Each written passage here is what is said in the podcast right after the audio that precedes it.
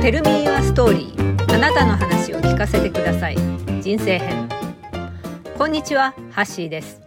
この番組は人の話を聞くことが大好きな私ハッシーが様々な人たちの人生についてお話を聞く番組です。今回のお客様は前回に引き続きめぐみさんです。膵臓がんの抗がん剤治療中のめぐみさんが話しておきたいと思ったことの中から仕事編で仕事に対して謙虚というお話をされていたこととお父様とお母様のことについてお話しいただきました。めぐみさんは番組の1回目のお客様あんましとしてお仕事をされていた国尾さんの娘さんでもあります。内容的には国尾さんの番外編的な面もありますがめぐみさんのお話として収録させていただきました。録音の関係で聞き取りにくい部分や雑音が入っている部分がありますが、ご了解いただけますとありがたいです。こんにちは。こんにちは。えー、今日はですね、あの前回ねアップした時に、はい、抗がん剤治療を現在していらっしゃるという告白をしていただきました。はい、えー、めぐみさんの取材にまたやってまいりました。はい。よろしくお願いいたします。よろしくお願いします。なんと今現在も抗がん剤治療中でございまして、今、はい、どどのような状況なんでしたっけ？その。えっとですね、はい、最初は、えっと、病院でやって、はい、でそれからもう今度は外来で、はい、えー、通いで抗がん剤をするっていうまあ皆さんそうなるんですけどそうなんですか。そうなんです。と私1回目の、まあ、どんな副作用が出るかわからないけどっていうので、その抗がん剤マックス使うみたいなんですね。それですごい副作用が出ちゃって。あ最初にやった時ってことですか？最初の時に、うんうんうん、それでいや本人の自覚症状はなかったんだけれども、はい、血液検査するととんでもないなんか異常値が出てて。あなるほど なるほど。あの退院したのにそのままた緊急入院しちゃって。その抗がん剤の副作用があんまりにひどすぎてそう副作用がひどすぎて、はいはいはい、それでそのまま入院して、で治療をしてなんとか2回目ができたっていう感じだったんですね。なるほどなるほど。2回目の時はやっぱりお薬の調節というか、はい、きすぎらちょっとこれは減らそうとか、は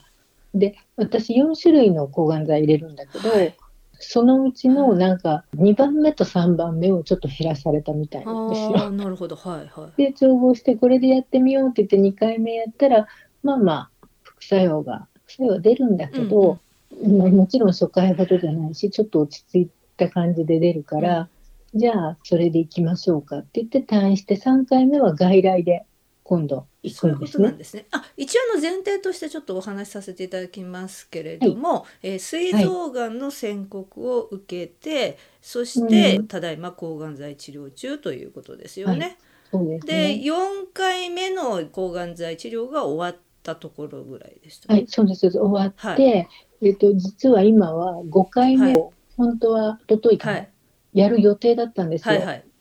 それで病院行って。うん毎回最初に血液検査をして、はい、でそのその結果を見てあ今日できるねじゃあやりましょうってなるんですけど、はい、今回数値良くなくてできなかったんですね。あんまりちょ今やらない方がいいという。そうですね、うん、それでちょっとじゃあ2週間、まあ、1回飛ばしというか、延期みたいにして様子見ましょうっていうことなんで、うん、あの要は私白血球が少なくなりすぎてるというか。あ、うんうん、あの誰でもその抗がん剤ってみんな白血球が減るんだそうです。はあ、なるほど。で減るんだけど、一、回そこを打って、こうだんだんまた上昇してくるんですね。で次の抗がん剤する時にはほぼほぼ正常値に近いところまで来て、でやってまたへ また減ってっていう繰り返しなんだけど、私まだ戻りきれてなかったんですよ。なるほどなるほど。でダメねって言われちゃって。あそうなんですね。あそうなんですね。でじゃあちょっと一回ちょっと保留という状況。そう保留になった分その副作用が今そんなに出てきてないから今落ち着いて体は楽体は楽なんですね。あということでちょっとこのタイミングで話したいというそういうことですよね。はい。わ、かりました。ありがとうございます。あいえ。これあれだわ。でもこの間にあれなんですよ。実はお父様がお亡くなりになってですね。ああそうですね。ちょっとこの話をしだすとまたちょっと別途になるこれまたちょっと別途にしましょうお父様のそのお亡くなりあ実はお父様がですねお亡くなりになったんですよね。はい、いや本当にご冥福をお祈りいたします。あありがとうございます。私もあの参列させていただきまして本当に、はい、あのお父様でもすごく幸せだったんじゃないかなって思いましたね私は。うん、まあ、最後はねあの痛みも取れて穏やかな顔でいけたので、すごい良かったんですけど、亡くなる寸前はまたまた面白いエピソードがあって。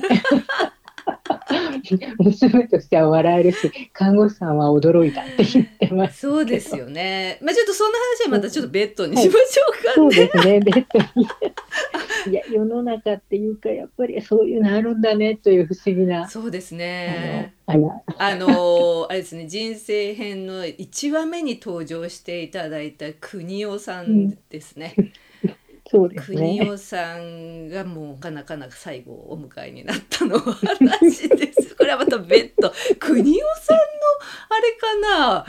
番外編になるのかなこれは。ああそうなのかな。まあまあということですね。なのでその話はまたちょっと別途という方にさせていただきますが、はい、えっ、と本日はめぐみさんがですねもうちょっと話してみたいなということがあるということでお声がけをいただいたんですが、はい、めぐみさんがね仕事編のところでちょっとお話ししているところで、えー、仕事に対して、えー、謙虚に向かい合うっていうことのワードをね、ね。おっしゃっていた件についてと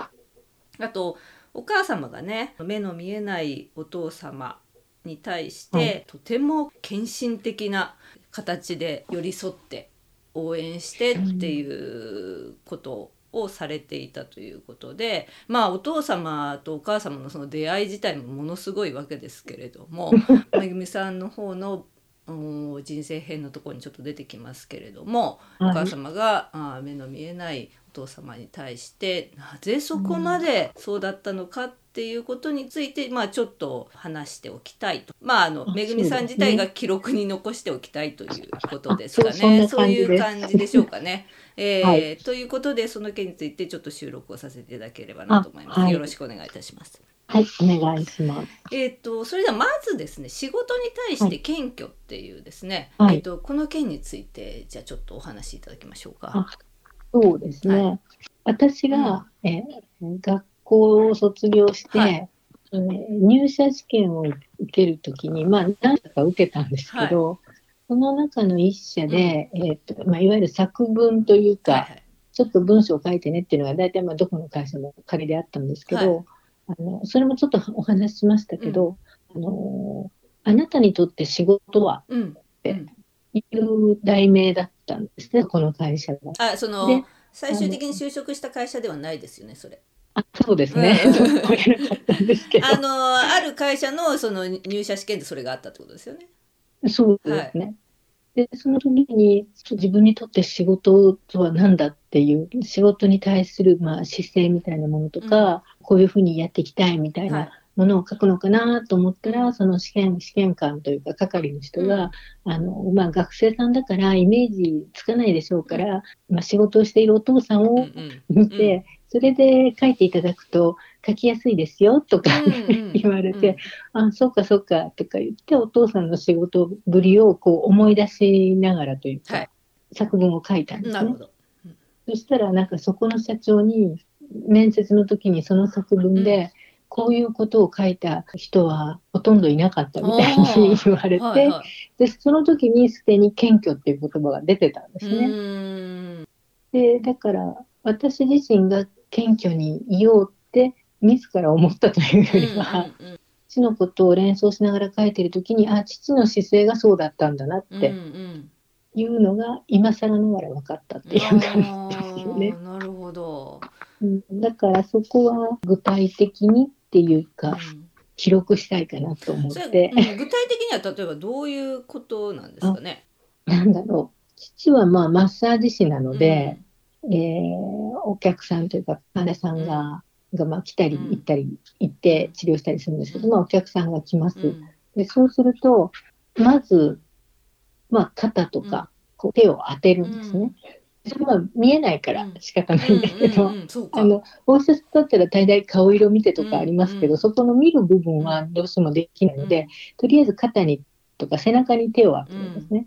で、話しかけながら、まずは声をうん聞くんです。相手のね。そう、相手の声を聞く。はい。でうんその大きさとか、声の大きさとか、調子とか、いわゆるトーンとか、あと喋り方うんうんうん がいつもと違うかどうか。うんうんまあ、初めての方だったらいつもとは比べられないけど、うんうんどんな感じなのかなって聞くんですね。うんで、声を聞きながら、匂いうんっていうのかなはいはい。あの、いわゆる人間皆さうん。ん体臭があるので、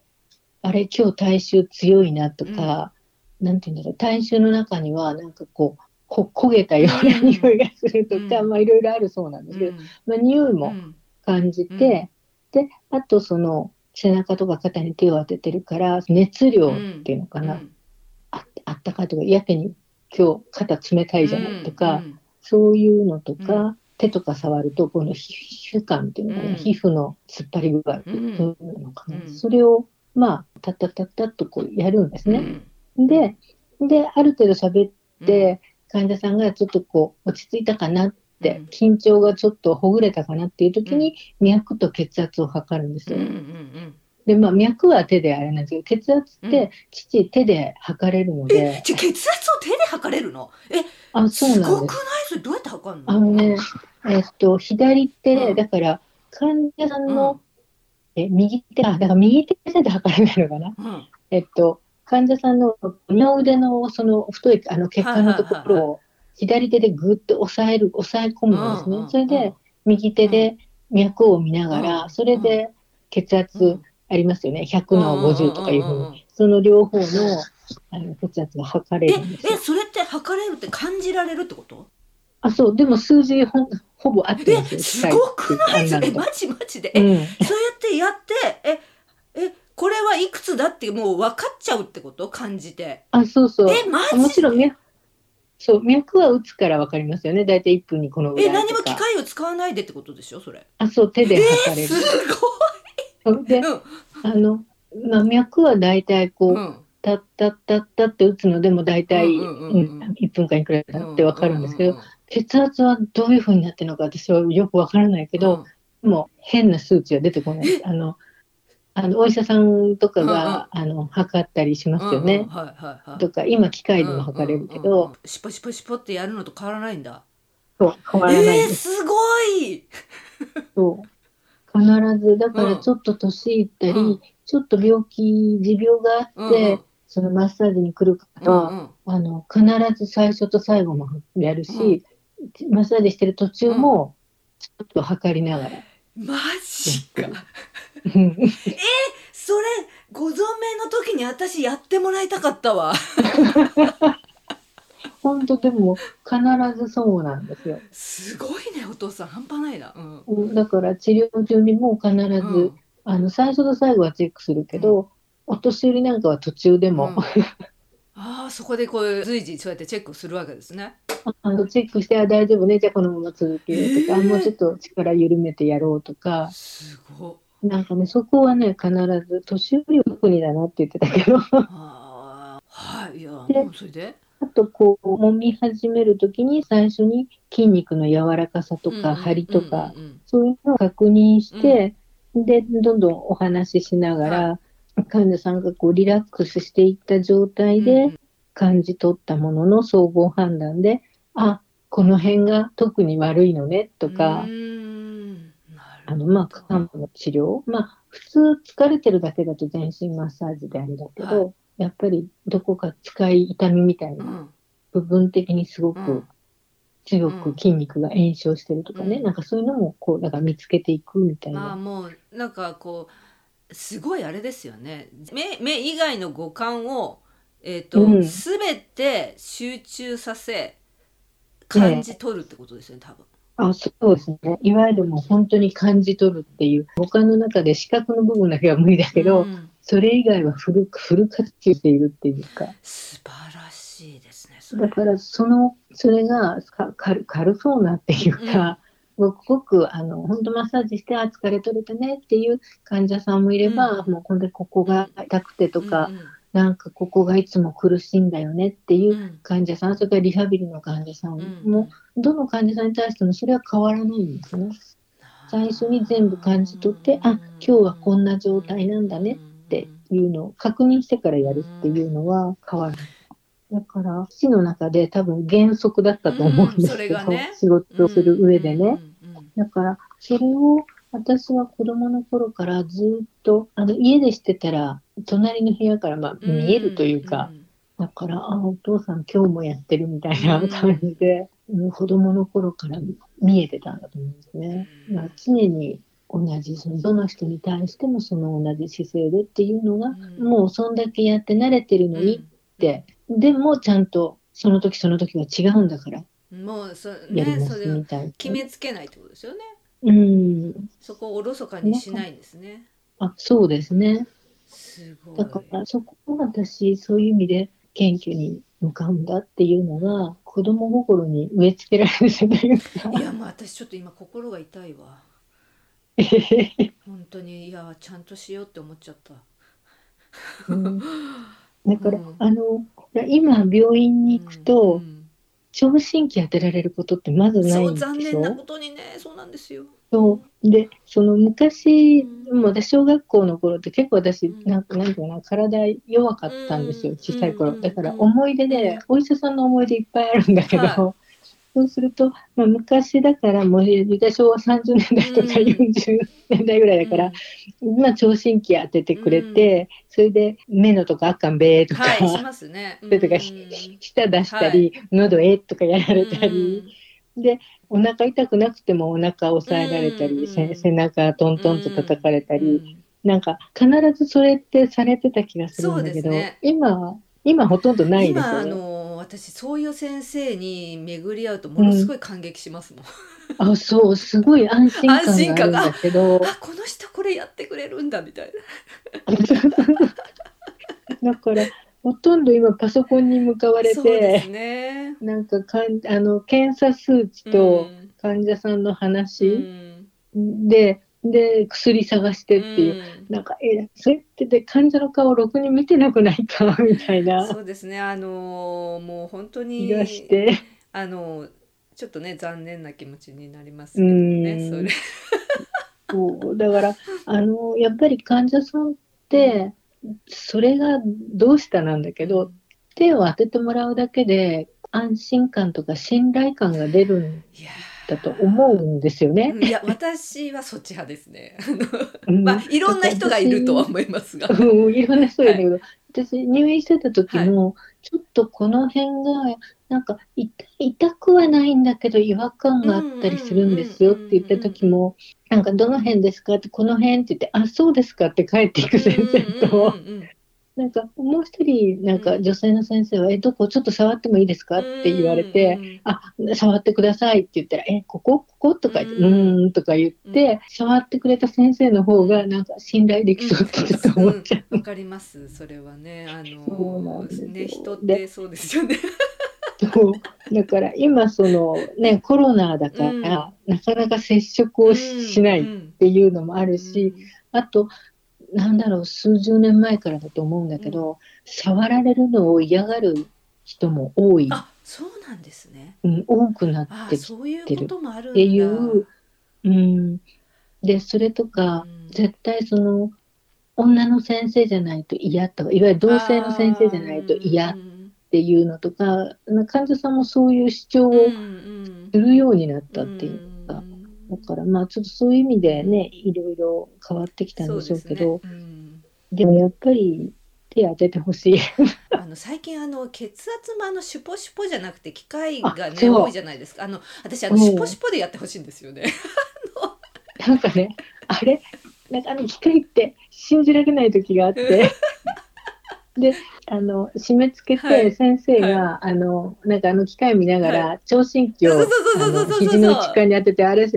あれしてよって。私もね本当あれやってほしいんですよ。あれをやっていただく先生が私も私もそんな病院行かないんですけれどもその先生は漢方系の先生でしたけれどもやってくださって、必ずあの脈もね、測って、それを、ただそれをやってね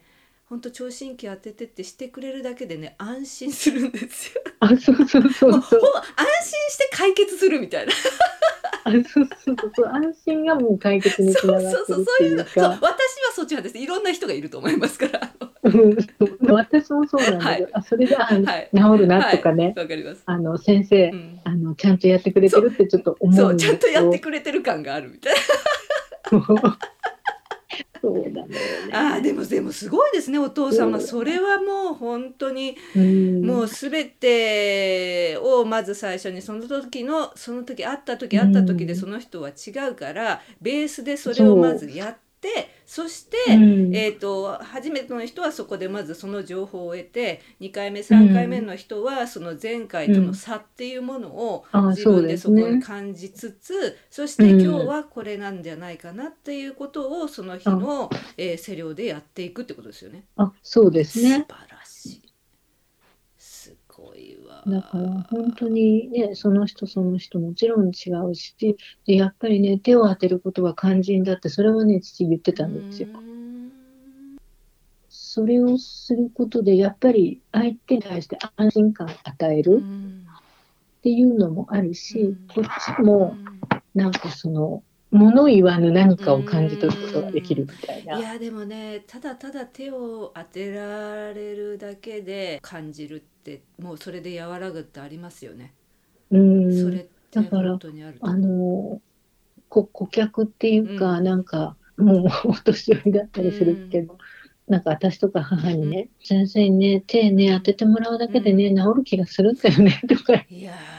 それはすごいことですね。うん当にちょっとあの釈迦レベルですね。なんかねあの大きな手でね、うん、こう背中とかふーんって当ててもらうだけで、うん、なんかああなんかもうそこが治ってきたみたいな。いやでも安心でも結局人ってあもうこれあの、うん、全然あの私のあの意見というか考え、うん、人って結局まあ私以外にもいろんな人が私はあくまでも受け売りですけれども、うん、あの、あの人ってやっぱりね治るのは自分だからあの誰かに治してもらうっていうよりも自分の力で治すわけじゃないですか、うん、ななんであれ。だから、えー、その時に、ね、お父様が手を添えるっていうことをすることで、うん、その優しさとかそういうものが伝わって、うん、なんかその、その人の硬くなってたものがふわっと溶けてそしてなんかこう治っていく。そのあれがなんか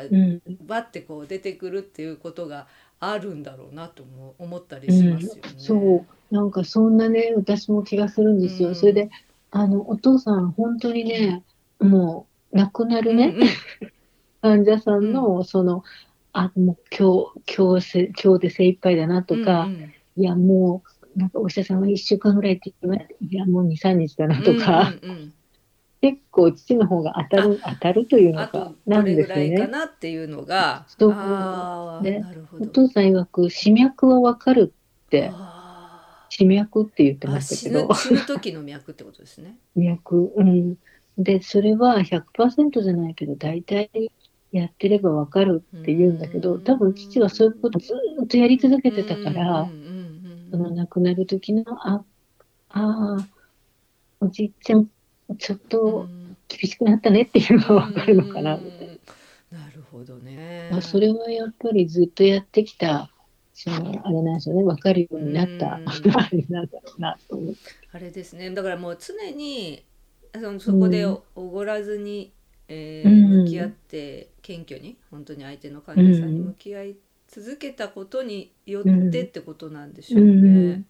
そうでしょうね。取得したことなんだろうと。いやちょっと本当にお父さんに私本当に整理をしてもらいたかった。いや でもあれですよね、ね、お父さん本当におめの時にね時々本当にお会いして挨拶してね、うん、その時に、え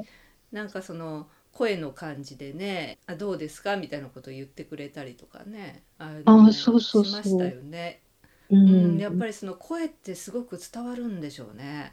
うん、だからなんかあれちょっとなんてなんか疲れてそうな声だ、うん、帰ってきてからもね、うん、何々さんちょっと疲れてそうな声だったねって、顔色疲れてなかったって私が聞かれて、うん、そそうそう言われて、いつもより元気なかったかなとかね。それそれとか悩んでるっていうか、気持ちが落ち込んでるんじゃないのかなとか、それとか、なんかめちゃめちゃ昨日なんかいいことあったんじゃないハッピー、ハッピーみたいな 感じだね、今日は。とか、いうのは結構、ああ、そういえばなんかルンルンでどっか出かけていったよ。とか、なんかそんな、その本当何気ない挨拶の声一つで、結構わかる、あれはありましたね。なね。なんかあの、前にね、はい。私になんか電話してきてた友達が、はい、電話の声で聞こえてたみたいで、はい、今電話してたね、何々ちゃん悩んでんじゃないの？え、あ、まあそうなんだけどさ、すごいな。そう、恋愛かうん。って。振られたか？とか。なるほど。見抜いちゃうな。うん。あんまり良くないみたいなね。半分なんかもう気持ちがね泣いてる声になってた。こう泣き声ではないんだけど、うんうんうん、もう気持ちが泣いてる声になってたなってはいはいはい、あそう。目の情報ってすごいからあの、うん、それがすごすぎてあの他のが結構書き消される部分ってありますよね。あそうですね、うん、目の目から入る情報って本当だから90%ぐらいみたいですよね。そうなんですか。うん、だからそれがあまりに強いから、うん、他のが入ってるんだけど、うんうん、ポンポン落ちてるう、うん、でもそれはだから情報が追いつかないんでしょうねその、うん、そっちの刺激が強いから。そう、うん、でそういえばなんかね昔あの NHK の「のど自慢で」はい女の子がまあ歌を歌ったんですよ。うん、でお父さんが「この子失恋したばっかりなんだな」って「出てるわ」って言ってたのね。すごい。えのど自慢で歌ってる子？うん、歌ってる子、うん、でこの子絶対最近失恋したぞとか言って、うん、そしたらなんか歌もこう恋愛の歌なんだけど、そしたら司会者が「どうしてこの歌選んだんですか?」みたいな感じを言ったらね、10代の子だったのかな、二十歳ぐらいかな、そしたら「え実は最近失恋して」とか。すごい。もう当たってんだ。あったりとか。言って、ね、でその彼を思いながら歌いましたみたいなことを言ったから当たりだね。そんな全然知らない人のそんなのど自慢の歌声で分かるんだ。なんかあの子は鮮明に出てたっていうか。分かっちゃうんだそれがうん、なんかそういうのもあって、うん、なんかお父さんにあの見えないからと嘘をつけない。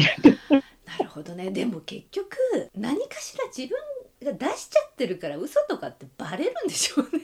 そうそうみたい。あのうまく隠してるつもりでもどこかでやっぱり何かしら、うん、まあものすごい上手な人はそれ出さないでしょうけれども、でバレちゃうんでしょうねそれはね。うんきっとそうなんだろうなと思っていや嘘はつけないとかいやすごいな。あでもまあじゃあそのお父さんのその仕事への向かい方っていうのが、その、うん、めぐみさんの仕事に対して謙虚っていうところのまあなんていうか無意識レベルのベースみたいなものがあったってことですかね。そうですね。あまさにあの無意識の中に育育ってきたものって感じですね、うん、だから仕事は謙虚で全力でっていう感じですね。謙虚に全力でか。謙虚に全力で。すごいわ、うん。だからまさにその言葉通り父は本当に毎回毎回一人に当たってたんだなと思って。仕事は謙虚に全力で。すごいですね。うん、いやなんか今ちょっと BTS を思い出しちゃった。いや BTS もねのメンバーも本当にそういう感じなんですよね。あなんかちょっとだ,、だからこそこう、うん、なんか感動させられるそうなんじゃないかなって思います私。こうこんだけね人気が出るんじゃないかなって、うん、いや本当になんかね、まさにね今、まあ、たまたま私がちょっとね BTS についてね、あのちょっとねあの興味がある感じなので、っていう部分もあるんですけども、でも、本当にメンバー一人一人がねそういう感じなんですよね。あいやでもかっこいいないや、そうありたいですね。本当に。ね、だから逆に言うと、おごりがあったら転覆するって。え、なんだってもう一回言ってください。え、おごりがね、なんていうか、謙虚がちょっと謙謙虚じゃないっていうか、はい、謙虚さをちょっと忘れるぐらいはいいんだけど、うん、逆におごってしまったら、はい、転覆します。転覆する。必ず転覆するよって。なるほど。おごりは禁物。おごりは禁物。おごってはいけない。これは、ね、でもやっぱりみんなにちやほやされ、わいわ言われ、お金も稼げて儲かるようになると、やっぱりおごってきちゃうね。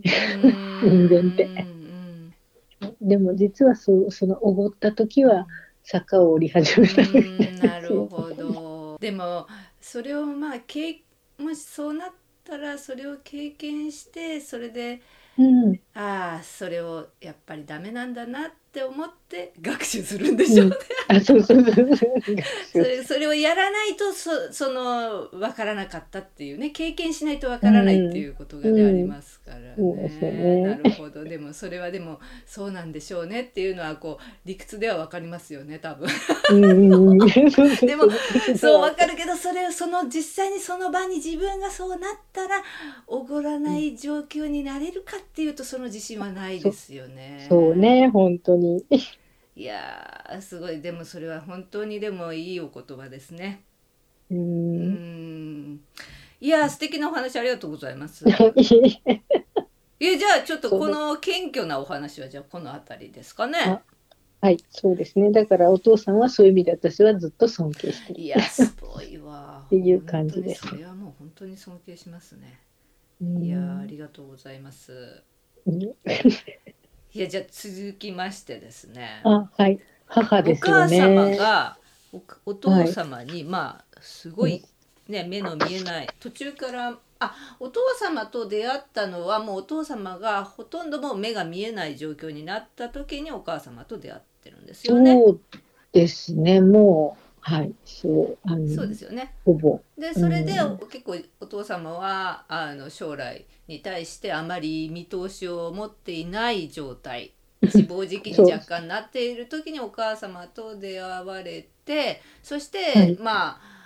あお互い、まあ、とりあえず好き同士になって結婚することになり、うん、そこでお母様が、もうこのままでやるよりも、その盲学校とか行った方がいいんじゃないかということを言って、いわゆる現実的な指導を、現実的な方向性を示して、そしてお父さんもそうだなと思って今頑張るということで、そこで方向転換をされて、えー、鍼灸師とかマッサージの道へ進まれるきっかけになったということでよろしいですかね。そうですね。でそこまあそそこ自体もまあすごいことですけれども、まあ、それ以外にもそのお母様が目の見えないお父様に、えー、そうすすごい献身的だったってことですか、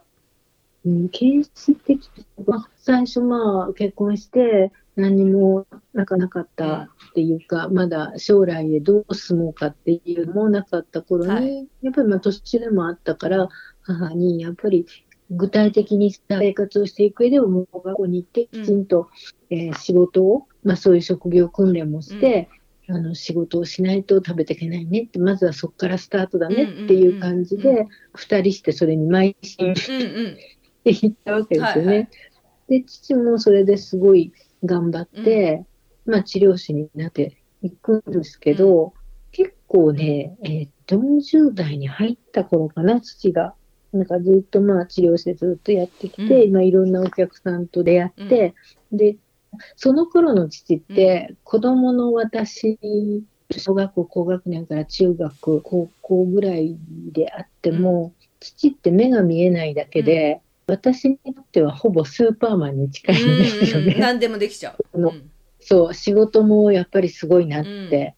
思ってるし、いろんな話を家の中でやるのにも、何でも知ってるし、私が言ったことに対して、そんなの知らないとか、興味ないっていうよりは、まあ、興味ないことは一緒になんか調べたり考えたりしてくれるし、年齢的にもいろんなことに当然しても興味あるから、新聞とかは読めないけれども、母が新聞読んでお父さんに聞かせるんですね。ほぼそうだったですね。だから政治や経済や、えー、日々のニュースのことっていうのは、当然母が新聞を読んで、うんうん、全部父がそれを覚えてるみたいな感じなんですよ。だからお客さんとの会話もそれで。日々そういうことができるんですけど、まあ、あとはテレビから情報を入れるとかだったんですね。だから母はずっと新聞読んできたえだって新聞読むって新聞って相当な量あるじゃないですか。だからまあ一面からずっと来て大きなニュースをピックアップしてたと思うんですけど、まあ、あと3面の方に行くと、ちらほら話題になりそうなものは出たんだと思うんですけどね。でまあそんな日々をしながら視力障害者の協会とか、仕事の方のね、マッサージ師のいわゆる業界の協会、組合っていうか、はい、まあそういうのが、まあ大体どこの市や県とかそういうのでもあって、はい、それが全国組織になるんですけど、はい、日本視力障害者協会とかね、うん、大体全国があって、あと県とか市とか、まあ東京だったら区ですかね。で、ちょうどそ今度はその下部組織っていうか、うん、えっと、当時神戸市だったんで、うんうんうん神戸市の協会はあるんだけど、その下に各区、うんうん、東灘区とか灘区とかあるんですけど、その区の区単位の協会があるんですよ。うん、区単位だと支部長になるのかな。はい、で、父はね、実はその支部長をしてたんですよ。ははなるほど。視力障害者の協会も、仕事マッサージ師の業界の協会っていうのかな。業界の組合っていうのかな。で、そのどっちも支部長してて、毎年総会の時に決算報告、事業報告をするんですけど、資料を読めるわけがないので、だーっと出来上がった資料を読んでもらうんですね。係の人に、はい、支部の中の会の人、はい、でね、ほぼ一回読んでもらうと覚えてるから、支部長やってるから、だいたい1年間のあの時こんなに、あれでこれだけ使ったよねっていうのも、まあ記憶の中にあるんですけど、それで市のその上の会議に出ていって、支部の報告をするんですね。決算報告とその事業報告を。で、それをやって、質疑応答をやって、あと、協会全体の問題とかの議論をやるんだけど、それもほぼ資料なくても、あの、前もってに一回読んでもらってるから。いや、前もって読んでもらってるからって、えー、それすごいね。なんかもう頭の中に見えないけどその資料がもうさパソコンみたいにもう入っちゃってるみたいな感じでしょ？だからね記憶力はすごいよかった。どういう風になってるんでしょうねその記憶ってね。ね見えないんだけどでもさほぼ本当にね、うん、ほぼね一回読んでもらったら覚えてたすごいそういう人っているそれで若干不安に思うところをお母さんに「この数字いくらだった?」とかここのところはもう一回だけこう書いてあったと思うけどもう一回読んでっていうのは母に時々は言ってたけどでもほぼ組合の人に一回読んでもらったら大体覚えて。それで本会議出ていくからすごっ。とか思って。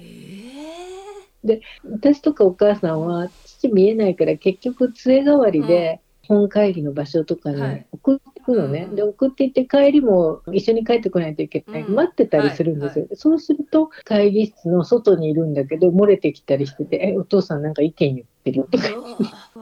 結構その辺積極的だったのかな。そういうことをやることをね。うん、それでそんなだったから全盲でハンデ結構重いんだけど、支部長じゃなくて、神戸市の協会の会長になりませんかっていう会長推薦されたことがあったんですよ。で、お母さんはね、お父さんがやろうと思うならやればいいって、全然その、そんなのやったらいろいろ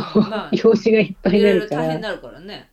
そう、ダメっていうのはね、一切言わなかったんですよね、母はね。うん、だけど、父はその、年毛でやってる人っってほとんどいなくて、うん、弱視すんごい近づけたら、大きな字だったら読めるとかね、うん、いう人が多いのと、それから実際に仕事はお弟子さんがいっぱいいて、お弟子さんが働いてるから、自分はそっちにいても、生活は成り立つ。みたいな人が多かったんですよ。だけど、父は自分だけでやってるから、そんなことしたら生活成り立たなくなっちゃう。うんうん、時間取られちゃうからね。そうなんですよ。なのに、お母さんやっていいよって意味わかんない。へえ、それはでもすごいですね。なんなんなんなんだろう。どうしようと思ってたんだえ、それで結局ややったんですかそれ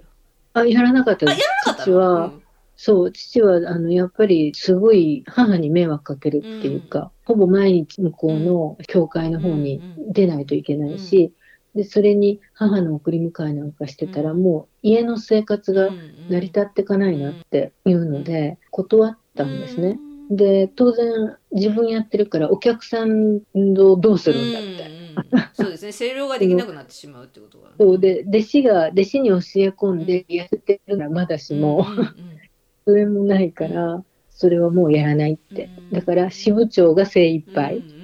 支部長でもやっぱり借り出されることがあるから、あの、で、その患者さんのところの中には、そこの患者さんの家族全員の主治医みたいな感じでいたりしたこともあったんで、それはもう患者さんのためにも、そんなことはできないと。それお父さんがそう判断したってことですよね。そうですね。だからお母さんにそれはやめるって。で、お母さんはそうだねって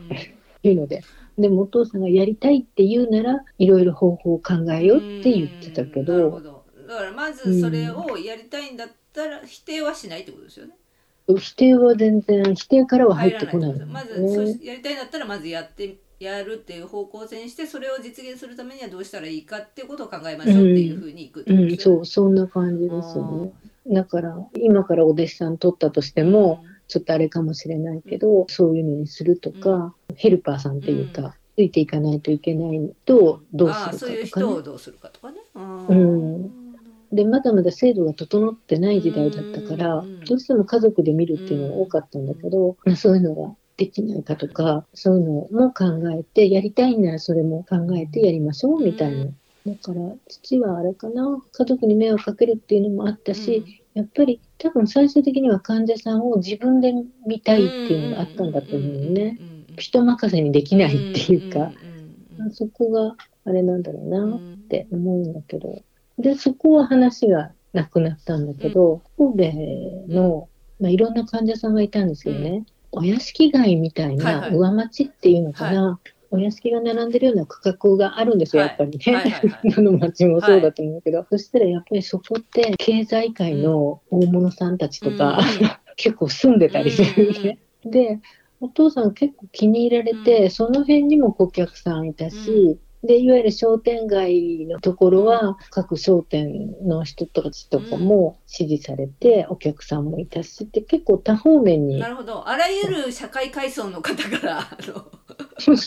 あがお客さんだったってことですね。そうなんですよね。その中にね、私はものすごいお屋敷だなっていうのしか知らなかったけど、はい、そこはご主人と奥さんしかいなかったのかな。娘さんとかはもう結婚して出られてたのかな。そんな感じで奥さんもご主人も、まあ、主治医代わりっていうか、してた人がいたんですよ。はい、でその人がね奥さんの話とってもいつも面白いし、興味深いことが多いから、今度友人たちとお昼ご飯食べるんだけど、うん一緒に食べない、雑談しながら食べるんだけど、一緒しないってなんか誘われてるらしいんですよ。でも、お父さんにしたら、そのお客さんのだしね、そんなまさにマッサージ師ごときがね、昼食会って言われたから、そんなところにはとても行けませんし、そんなところでお話なんてとってもできませんって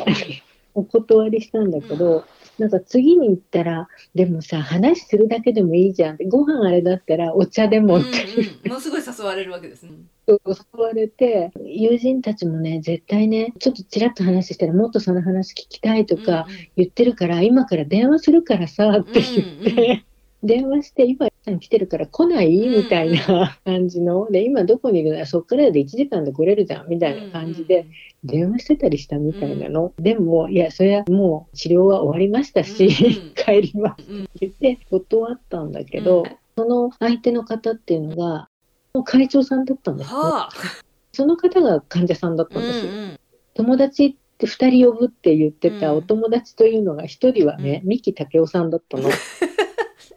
だからそれはミキくんとかいう呼び方してるから、はい、まあ上なんだろうなと。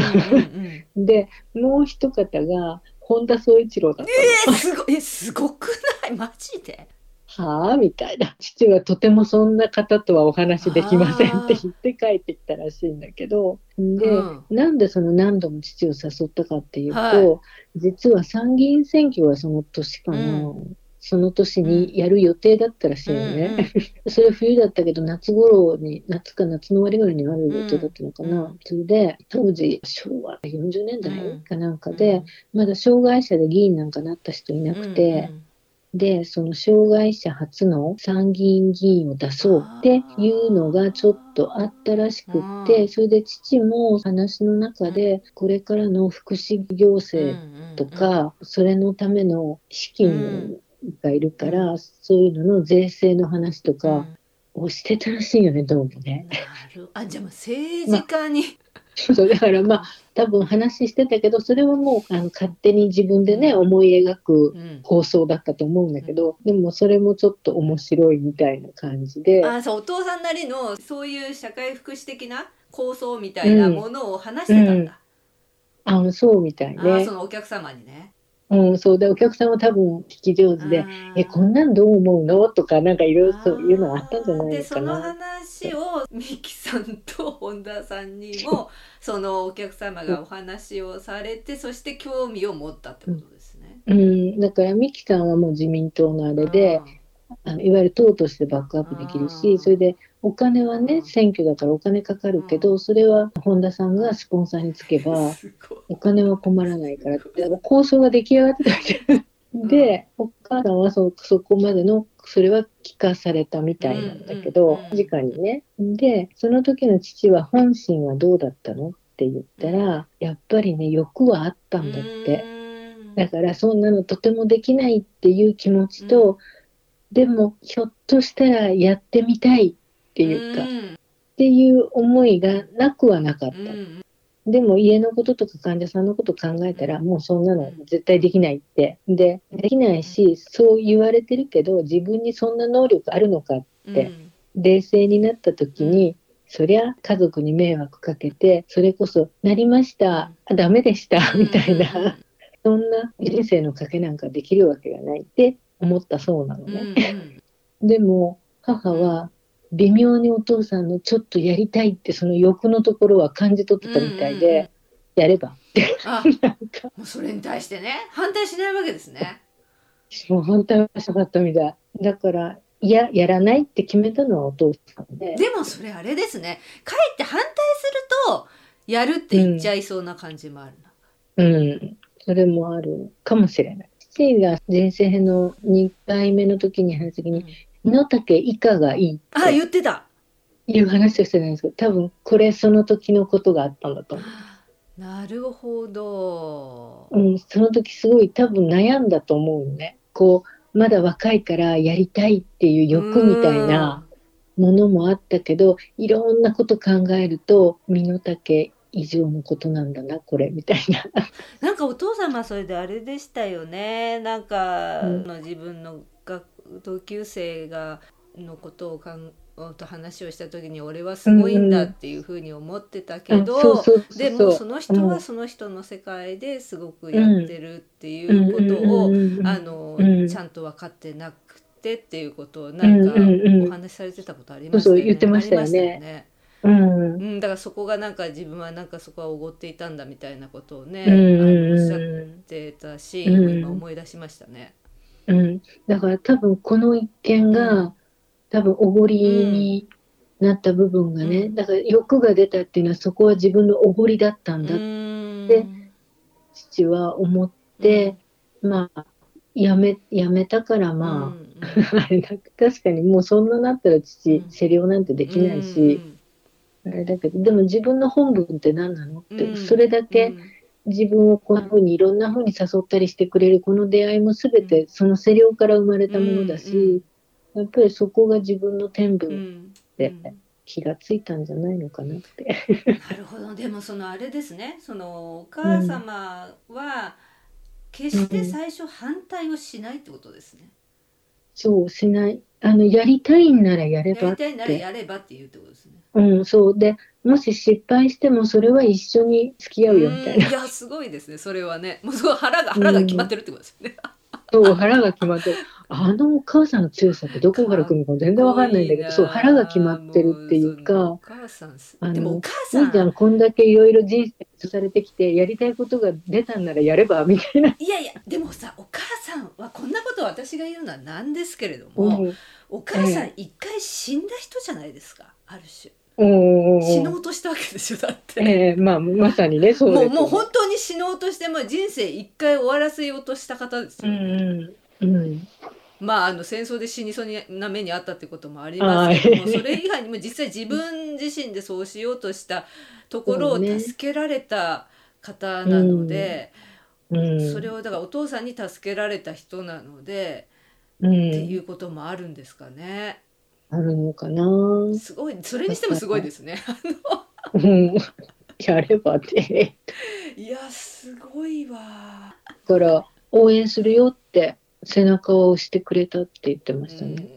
でもそれに甘えちゃいけないっていうか、それだけのもんじゃない自分はって思ったからやめたって言ってました。なるほどね。そういうことですね。で、それとね、はいもうこれはね、ぐーっと年いってからなんだけど、はい、山中教授がね、IT 細胞を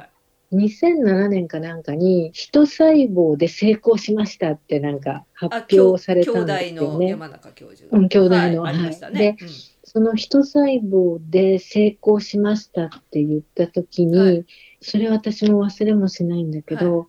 初めて目の、その父の病気、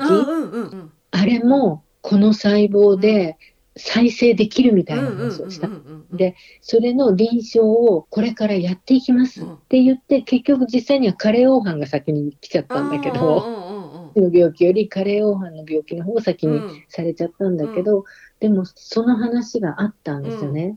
で、母がそのニュースを聞いた途端に一番に、お父さんの目が見えるかもしれないって、見えるようになるかもしれないってで、この発表があったから、待ってたら多分治験募集があるから、うん、そしたら一番に応募しようって、うん、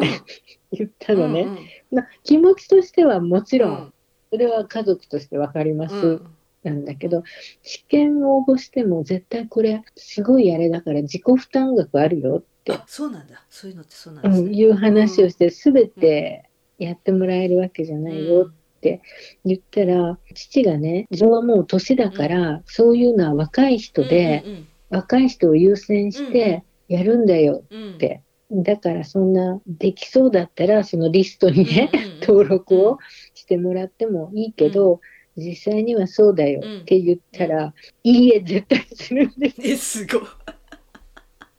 年がなんでそんなことに関係あるのとか言って、自己負担額なんか借金してでもやるから。えその時お父さんそこはねめちゃめちゃ一方的えお父さんおいくつの時ですかそれ？75ぐらい。え、ま、75歳だけどってことなんだ。すごいな。うん。だからもう母80じゃない。ですか、えー、その時ってね6つ上だから、えー、その時に借金してでもやるから1000万ぐらい借金するわよとか言って。えちょっとお母さんみたい。なええー、もうねそこはねもう父や私とかになんか一言も言わない一方的宣言をねしたんですえでどうしたんですか？いやでも結局治験は父の病気は来なかったから加齢黄斑である程度実績が出るまでやらないやらないだったのかな。だから今も網膜色素変性症やってないのかな。だからずっとなんかね調べてて母もいつあるんだろういつあるんだろうって言ってたあの一方的な宣言は何だったんだろう？だから本当に知見があって絶対応募してたと思うな。あの熱量は何だったんだろうって。あの時のね、勢いというか、剣幕というかがすごかった。私にあんたの貯金もいくらか出しなさいよって言わ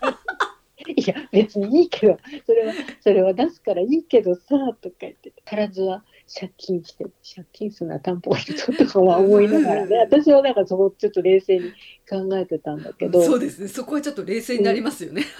うん、冷静に考えてるんだけど。えああのいつもどっちかっていうと冷静なお母さんが「ええー、もうほぼね泣きながら喋ってたから絶対お父さんの目見えるようにするの」だってそうできるって言ってるんだから」と「いやできるとは思わない」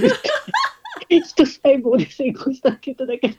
えー、なんかすごかったな、ね、だからまあそのねさっき話したこういう誘いがあって、うん。お父さんもちょっといいかなと思ったけどっていうのを応援したっていうのとちょっと全く今の話。そうですねそれはね。なんか別色のものなんですけど私はなんか生まれた時からお父さん見えなかったからそんなもんみたいな、うん、不自由なのはすごくわかるけどやっぱりそんなもんっていう受け止め方してるけど母はそういう意味で父のそのハンデの辛さっていうのをもっと理解してたんでしょうね。あの感情を爆発させるようなところって母あんまりなかったんですよ人生私の知ってる母を見てきた中でまあ12回 あの地震の時ですら冷静な母がなんだこの感情爆発はみたいな。でもそれはもう今となってはねお母様にしかわからないからあれですけどねその時の気持ちとかそういうのは。でもあれじゃないですか今お父様とお母様とも天国で今はもうちゃんとお互い肉体とはかけ離れた出会いをされてるんでしょうから。うんうん、だからまあ見えるんでしょうけど、ね、なんか、うん、あのそういう意味では二人であの時どうだったの？本当あそうですそういう やってるかそういうお話をされているかもしれないですね。それは本当にじゃあお母様は本当にお父様とも一心同体みたいにして、そうそうだったんでしょうね。生活してらっしゃったんでしょうね。そう一心同体だったんでしょうね。すごいわ。それはすごいですね。面白いお話ありがとうございます。本当に、ね、なるほど。ある意味一心同体まであれ思いができて幸せだったのかもしれない。ですね、めぐみさん今回も抗がん剤治療の合間を縫ってお話しいただきありがとうございましためぐみさんのお父様国夫さんが測定装置を使わずに血圧を測ることができるというお話には本当に驚きました。改めて国尾さんの競りを受けてみたかったなと本当に思いました。今回も最後までお聞きいただいた皆様ありがとうございます。それではまた次回まで。幸せにお過ごしください。